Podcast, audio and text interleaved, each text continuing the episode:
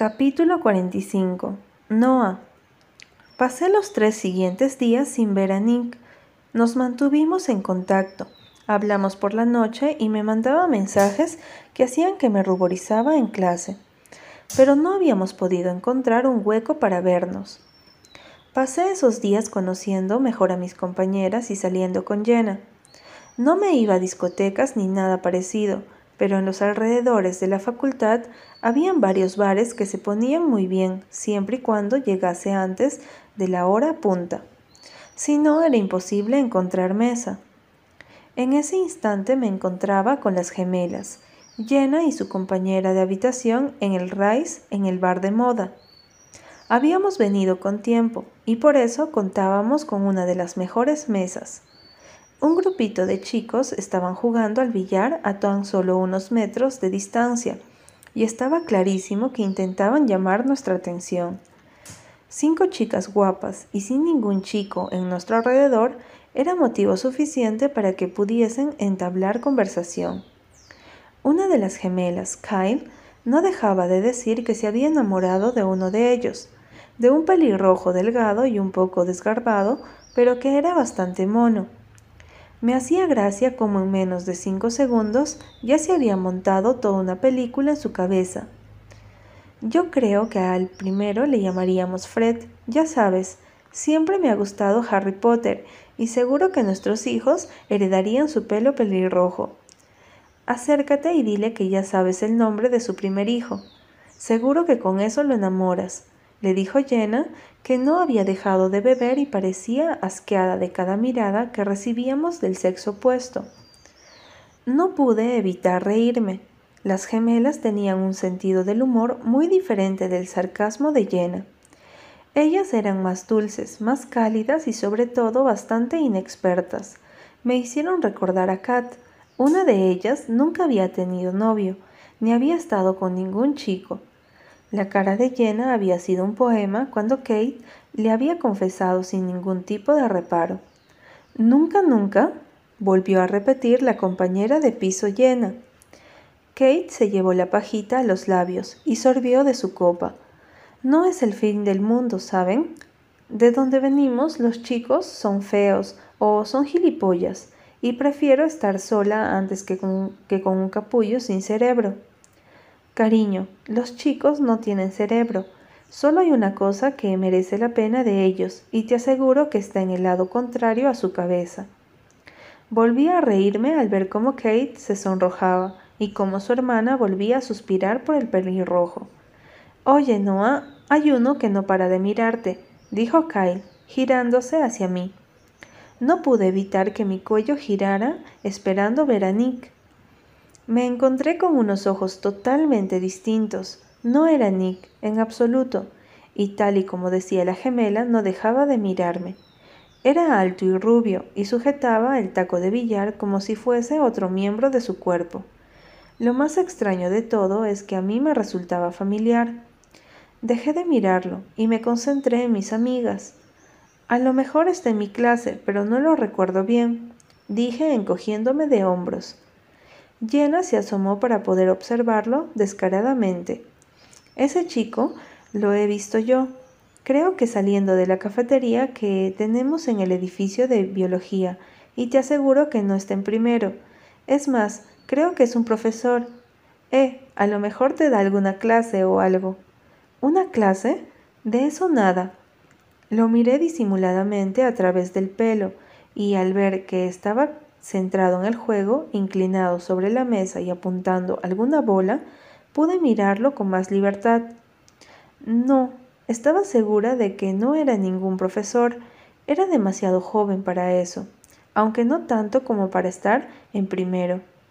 Intenté exprimirme el cerebro para averiguar de dónde lo conocía, pero me fue imposible. Después de unos minutos, Cavilando dejamos el tema y seguimos hablando de tribalidades y de cómo Kate estaba desperdiciando sus años de juventud y belleza sin acostarse con ningún chico. Escúchame bien, no existe ningún príncipe azul, ¿vale? Las novelas mienten.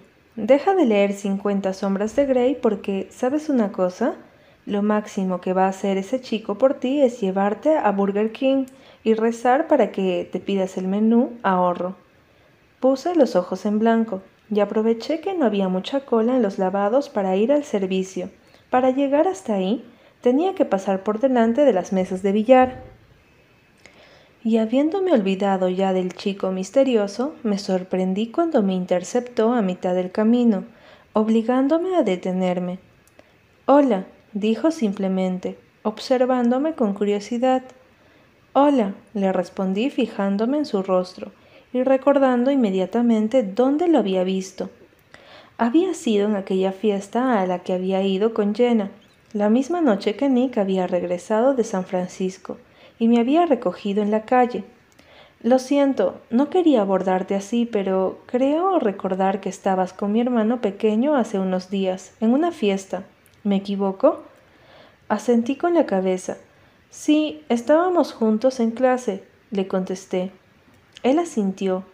No recordaba su nombre, pero sí como nos habíamos abordado de muy malas maneras. Me gustaría pedirte un favor. Mi hermano es especialista en desaparecer y no mostrar señales de vida. Si lo ves en clases, ¿podrías recordarle que me llame? Es importante. Asentí observando cómo sacaba su cartera y buscaba algo dentro. Sé que es mucho pedir, pero no conozco a nadie más que se junte con él en clase. Si alguna vez notas que está extraño o que no se encuentra bien, ¿puedes llamarme a este número? Cogí la tarjeta que me tendía. Claro, no te preocupes, contesté al notarlo tan agobiado. No le pasa nada, ¿no? Charlie me caía demasiado bien como para perderlo como amigo. Los últimos días me había reído más que en un ciclo. Me encantaba su buen humor constante y cómo se reía de todo el mundo, y también de sí mismo sin maldad alguna. El hermano de Charlie sonrió sin enseñar los dientes, en lo que supuse era una forma clara de no querer hablar del tema. Nada de lo que debas preocuparte. Su respuesta podía parecer antipática, pero me lo dijo en un tono de voz tan transparente y amigable que no pude más que devolverle la sonrisa antes de que desapareciera por donde había venido. Al bajar la mirada y fijarme en la tarjeta se me pusieron los pelos de punta. Michael O'Neill, psicólogo, psiquiatra. No tardé mucho en irme a la residencia. Estaba cansada y no podía dejar de pensar en lo que me había dicho el hermano de Charlie. El tema del psicólogo aún estaba colgando en algún lugar de tareas pendientes y que no tenía ninguna intención de cumplir. Nick me había pedido que por favor lo hiciese por él, y aunque había aceptado, odiaba la idea de tener que abrirme a un extraño, tener que contarle mis mayores miedos e intimidades. No era una persona a la que le resultara fácil contar sus problemas, y mucho menos a un desconocido pero también era consciente de que las pesadillas continuaban. Mi miedo a la oscuridad era algo presente en mi día a día. Incluso había tenido que pedirle a las gemelas que me dejasen poner una lamparita junto a mi cama. Sabía que era algo que no podía seguir posponiendo, pero me daba terror que alguien me analizara o me juzgara, o me dijese que estaba completamente loca. Mi madre había intentado llevarme en más de una ocasión, Incluso había ido de niña, pero había llorado tanto en la consulta de esos médicos que finalmente mi madre había desistido. Me había comprado lucecitas de noche para mi habitación, y así hasta ahora. Claro que las pesadillas eran algo relativamente nuevo, algo que había surgido a raíz de ver morir a mi padre a mis pies. Me metí en la cama y me volví a fijar en la tarjeta. ¿Era esto una especie de señal? El tal Michel parecía buena gente y lo más importante, no era alguien demasiado mayor. Eso me enfundaba seguridad, porque las sesiones podían pasar por simple conversaciones entre amigos. Quería hablar con Charlie primero. Además quería saber por qué su hermano estaba preocupado por él, aunque contarle a Charlie mis problemas no era algo para lo que estuviese preparada.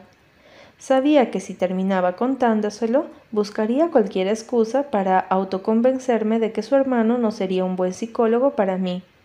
Así que finalmente decidí llamarle directamente a él, preguntarle sobre su terapia y ver si podía convertirse en mi psicólogo. Mi psicólogo. Qué horrible sonaba, pero lo hacía por Nick. Sí, lo hacía por él, porque en el fondo sabía que nada ni nadie iba a ser capaz de curarme. Lo mío venía de fábrica. Hay cosas que se quedan muy enterradas, heridas que no se curan, pero sí cicatrizan.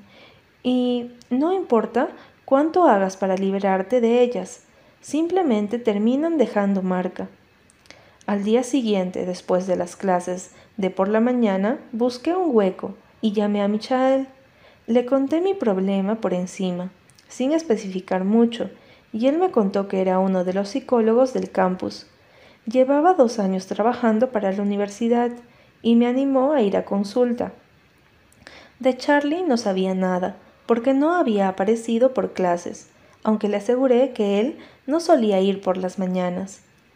A pesar de los nervios, me sentí un poco aliviada al haber dado ese pequeño paso. Ahora solo me quedaba ir y ver qué tal me iba, y sobre todo ver si me sentía a gusto estando con él y contándole mis cosas. Pasé el resto de la mañana en la cafetería de la facultad. Tenía un nudo en el estómago, estaba nerviosa, por eso simplemente me pedí una taza de café y me saqué un libro de lo que teníamos que leer en clases. El ambiente de esa cafetería era un poco agobiante, y por eso elegí una de las mesas que estaban más apartadas. No fue hasta que después de un rato que una sensación extraña se me instaló en el estómago, como si mi cuerpo fuese capaz de sentirlo. Levanté la mirada y lo vi. Ahí estaba Nick, entrando en la cafetería con una taza de café descartable en la mano y el portátil Mac en la otra. Y lo peor de todo, no solo fui yo la que se percató de su llegada. La mesa que estaba a mi lado con cinco chicas que no se callaban ni debajo del agua, empezaron a cuchichear y mirarlo descaradamente. Miré a mi alrededor, observando atentamente desde mi posición privilegiada y comprobé que la mesa de al lado no era la única que estaba pendiente de mi novio. Nick pasó entre la gente hasta sentarse en una mesa donde un grupo de chicos lo recibieron con los ya acostumbrados golpes en la espalda.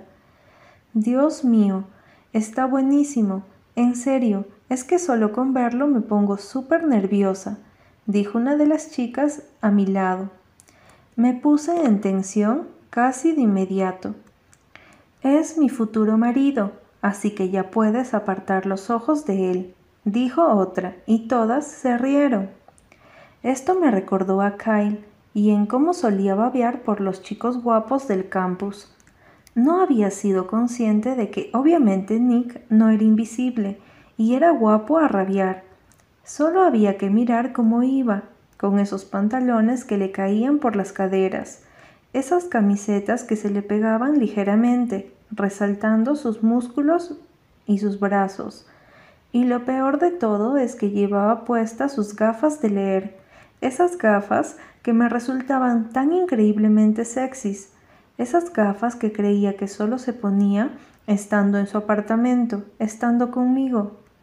Una parte de mí quería ir corriendo y reclamarlo como mío, pero nunca había podido tener esta posición ventajosa para poder observarlo y ver cómo se comportaba cuando yo no estaba. Sinceramente parecía pasar olímpicamente de sus compañeros de mesa. Estos no dejaban de armar jaleo, mientras que él estaba centrado en lo que fuera que leía en su ordenador. Dos chicas se sumaron a su mesa y lo observaron en forma provocativa. Una de ellas le dijo algo, Nick levantó la mirada y le sonrió. Le sonrió. Un calor intenso se formó en mi interior. Algún defecto tiene que tener, dijo otra chica a mi lado. El único defecto que tiene es que se tira a todo lo que se mueve. Nunca lo querría como novio, la verdad. Además, yo solo con tenerlo delante se me congelarían las palabras. Me convertiría en una completa idiota se los digo en serio. Se tira a todo lo que se mueve. Como si Nick hubiese escuchado esas mismas palabras, levantó la cabeza del ordenador y sus ojos encontraron los míos en la distancia. Me hubiese hecho la tonta o la distraída, pero quería que me viese. Quería ver qué hacía ahora que me encontraba en su territorio, en su facultad, donde todo el mundo lo conocía y hablaba de él. Una sonrisa divertida apareció en sus labios. Yo me quedé simplemente mirándolo. Nos está mirando, dijo alguien de la mesa de al lado, y escuché cómo se ponían a reír como tontas. Nick se levantó, cogió sus cosas y sin apartar sus ojos de los míos, se encaminó hacia donde estaba. Fui claramente consciente de cómo muchas chicas lo seguían sin perderlo de vista. Bajé mis ojos al libro y esperé a ver qué hacía. Escuché claramente cómo la silla de mi lado se movía y él tomaba asiento. Hola, dijo simplemente, y sin esperar mi respuesta cogió mi silla y la colocó de forma que quedábamos medio enfrentados, con mis piernas casi rozando sus rodillas. Las chicas de la mesa de al lado ahora nos miraban estupefactas. Le observé y sentí mariposas en el estómago. No podía evitarlo. Su presencia, al igual que para todo el sector femenino, revolucionaba mis hormonas. Hola, contesté un poco tirante.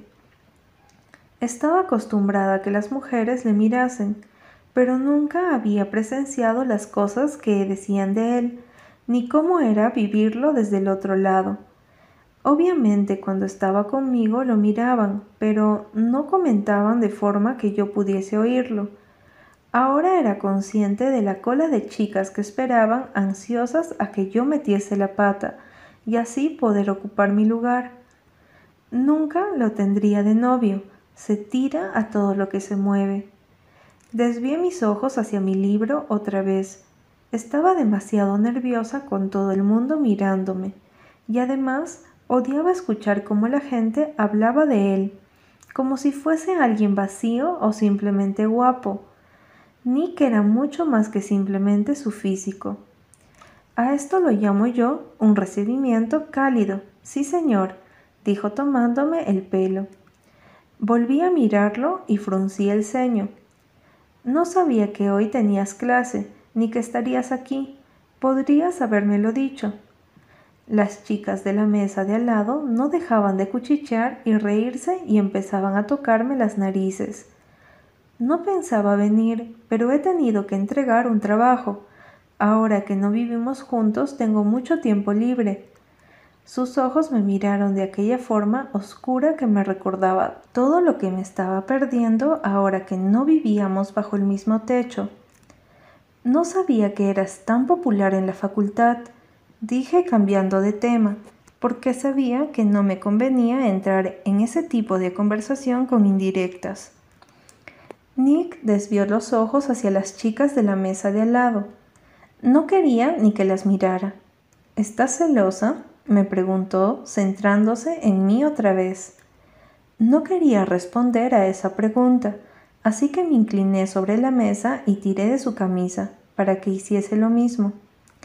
Creo que aquí hay demasiada gente que no tiene ni idea de quién soy yo, le dije dejando que sus ojos recorriera mi rostro y una sonrisa divertida se dibujase en sus seductores labios.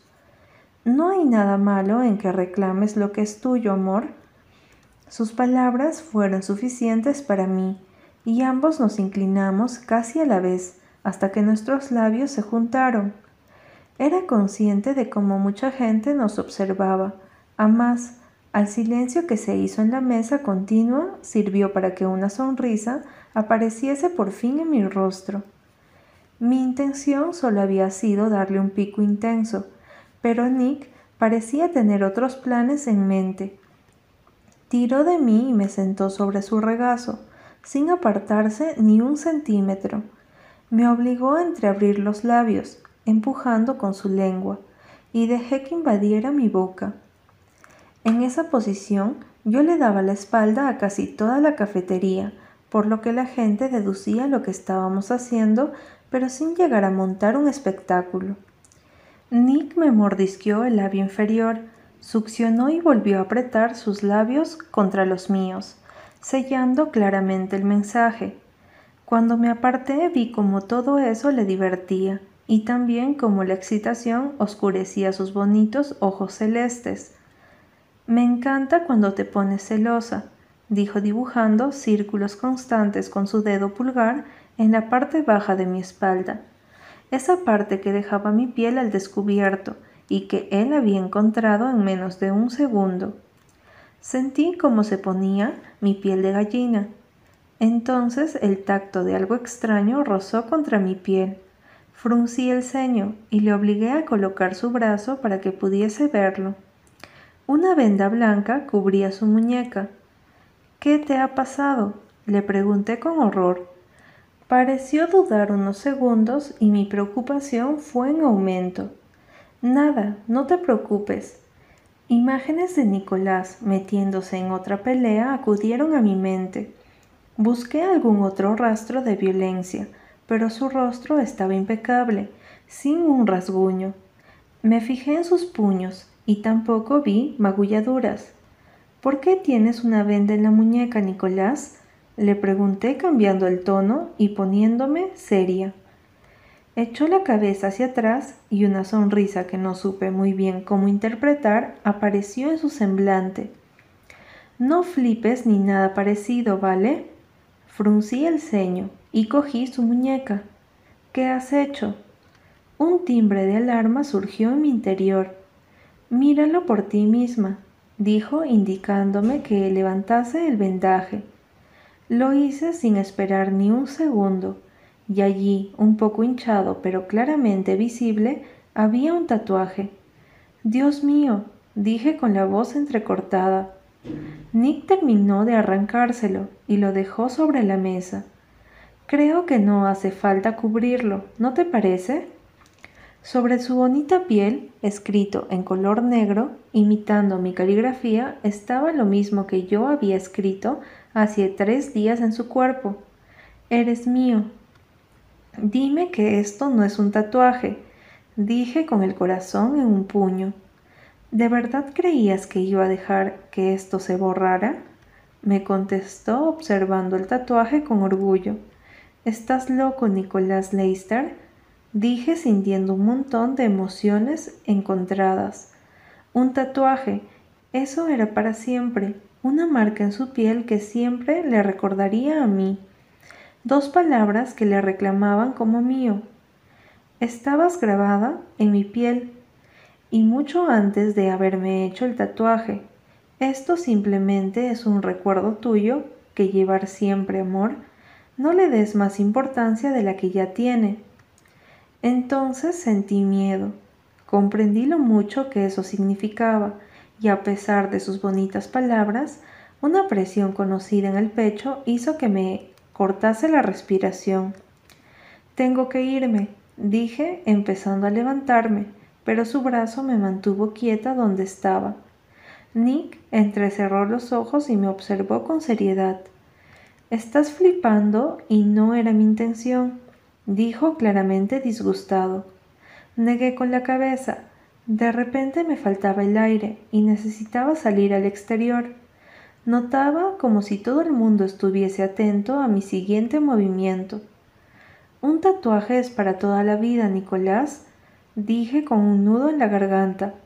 Vas a arrepentirte de haberlo hecho, lo sé, vas a arrepentirte y entonces me odiarás, porque eso va a hacer que te acuerdes de mí, incluso cuando no quieras hacerlo.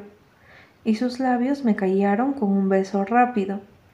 Aunque pareciese algo tierno, lo sentí tenso bajo mi cuerpo y su beso duro contra mis labios. No era mi intención disgustarte, dijo sobre mis labios, pero es mi cuerpo y yo hago lo que quiero con él. Sus manos me levantaron y me colocó sobre donde había estado sentado. Sus manos se sujetaron al reposabrazos y noté cómo creaba una jaula entre el respaldo de la silla y él. Hay veces que no sé qué hacer contigo, Noah. De verdad, que no lo sé. Observé cómo cogía su portátil sin mirarme y se marchaba por donde había venido. Mierda, ¿había herido sus sentimientos? Esa noche no pude dormir. Una pesadilla consiguió desvelarme por completo. Y esta vez fue el recuerdo de esa noche, la misma noche que tuve que saltar por la ventana para escapar de mi padre, la noche en donde comprendí que los hombres, por muchas promesas que hiciesen, no eran personas en las que confiar. La mirada disgustada y herida de Nick fue el otro motivo por el que no pude pegar ojo. Sentí culpa por haberme comportado de esa manera, por haber reaccionado así. Fue esa noche cuando comprendí que sí que necesitaba hablar de esto con alguien. Necesitaba que alguien me ayudase a hacer lo que Nick necesitaba de mí. A la mañana siguiente tuve mi primera sesión con Michele O'Neill. Cuéntame sobre ti, Noah. ¿Por qué crees que necesitas mi ayuda? La consulta de Michelle no era como me lo había imaginado. No habían divanes de por medio ni objetos extraños, ni nada parecido. Era un simple despacho, con un escritorio en una esquina, dos sofás de color negro con una mesita en el centro y acogedores almohadones de color blanco.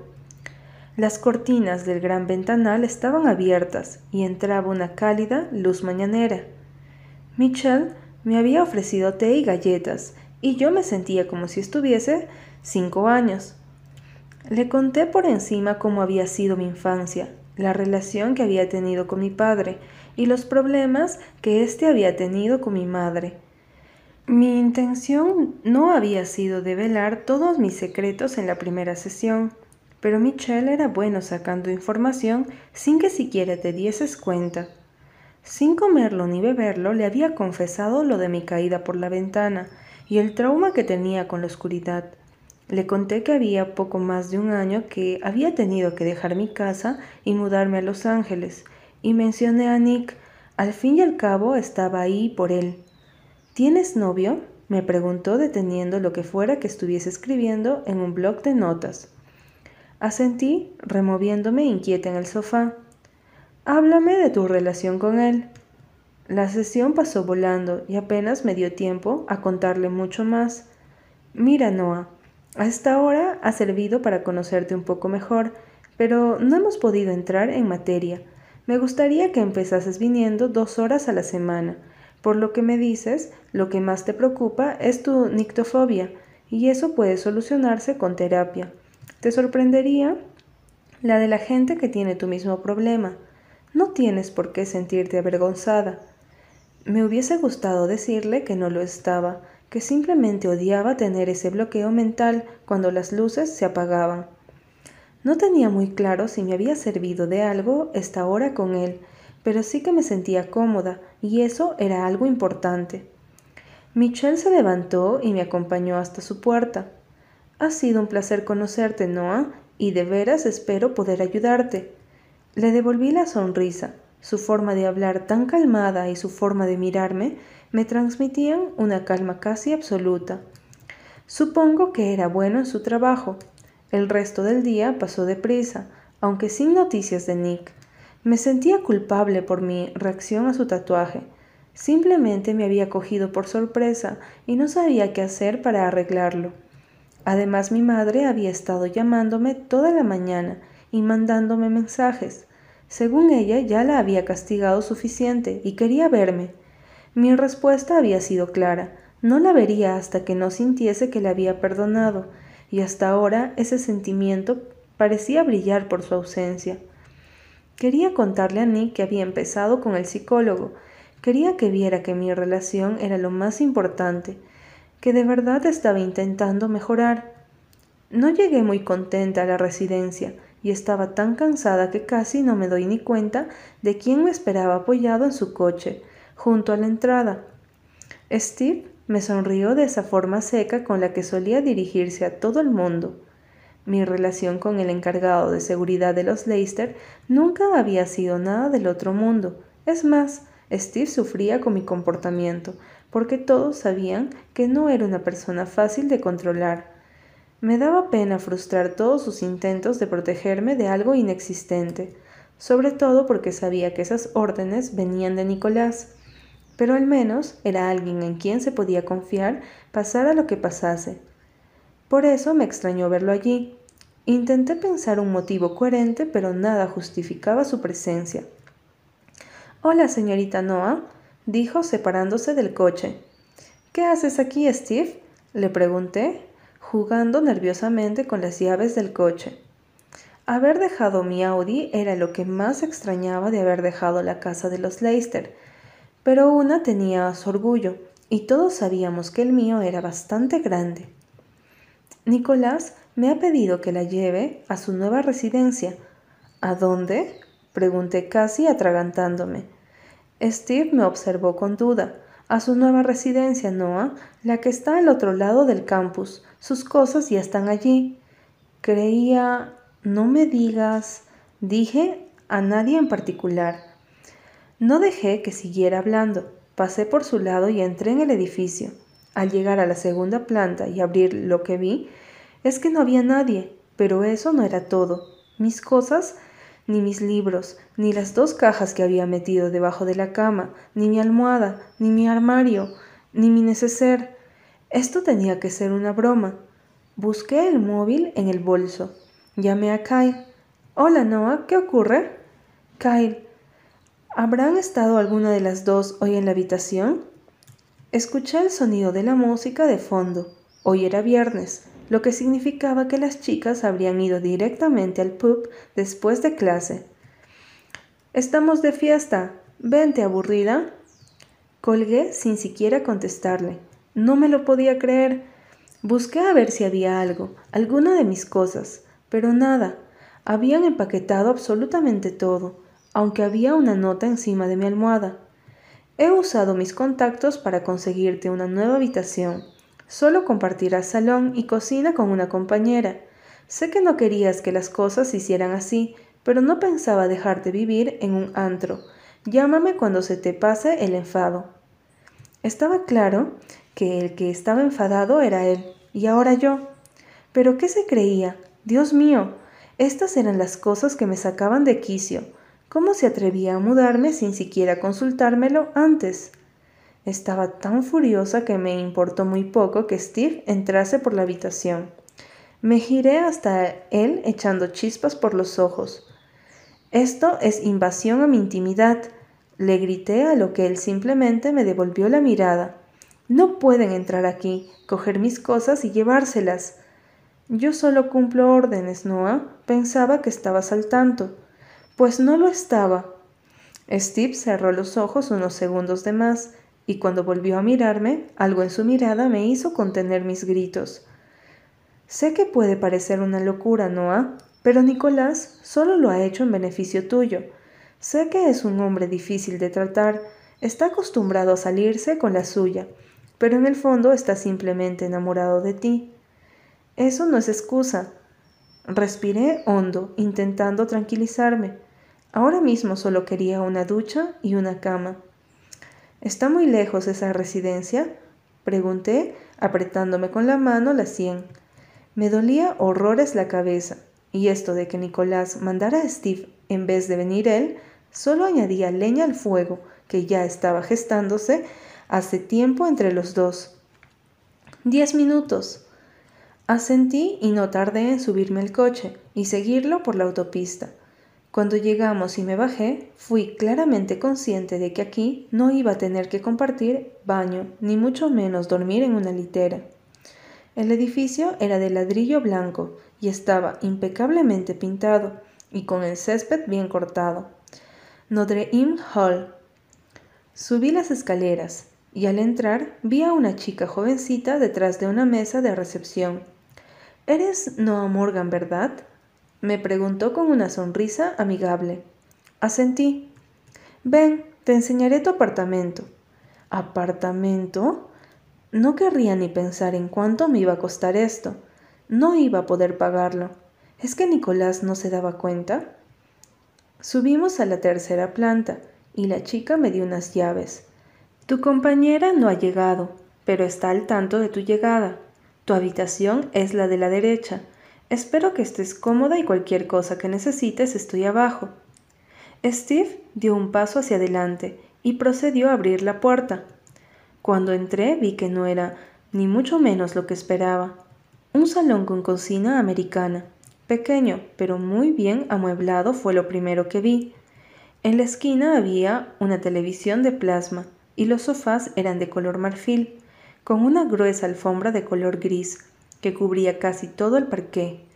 Vi dos puertas y otra entre medio de estas. Aquí solo tendrás que compartir baño con tu compañera. No sé su nombre, pero bueno, eso ya lo averiguarás cuando llegue. Está bien, Steve, no te preocupes. Fui hacia la habitación que sería mía, y al abrir me encontré con todas mis cosas. Tenía una cama de matrimonio y un bonito armario a la izquierda. No era una habitación gigante, pero nada que ver con la habitación que compartía en el edificio Henrik. Salía de la habitación y me enfrenté a Steve, que claramente tenía órdenes de quedarse conmigo hasta que estuviese instalada. Puedes decirle a Nicolás que gracias, pero que las cosas no se hacen de esta manera. Debería habérmelo consultado primero. Steve parecía estar de acuerdo conmigo, y su silencio me envolentonó. Ni siquiera sé si puedo permitirme vivir aquí. Llámalo y háblalo con él, Noah. Estoy seguro de que ha tenido en cuenta tu capital. Medio sonreí ante la forma elegante que siempre tenía Steve de defender a Nick. Él era todo lo que mi novio nunca sería, pero al menos sabía que contaba con alguien sensato en su vida. Gracias por traerme. Me sonrió, dejó las llaves sobre la encimera y salió por la puerta. Ahora tenía que volver a empezar.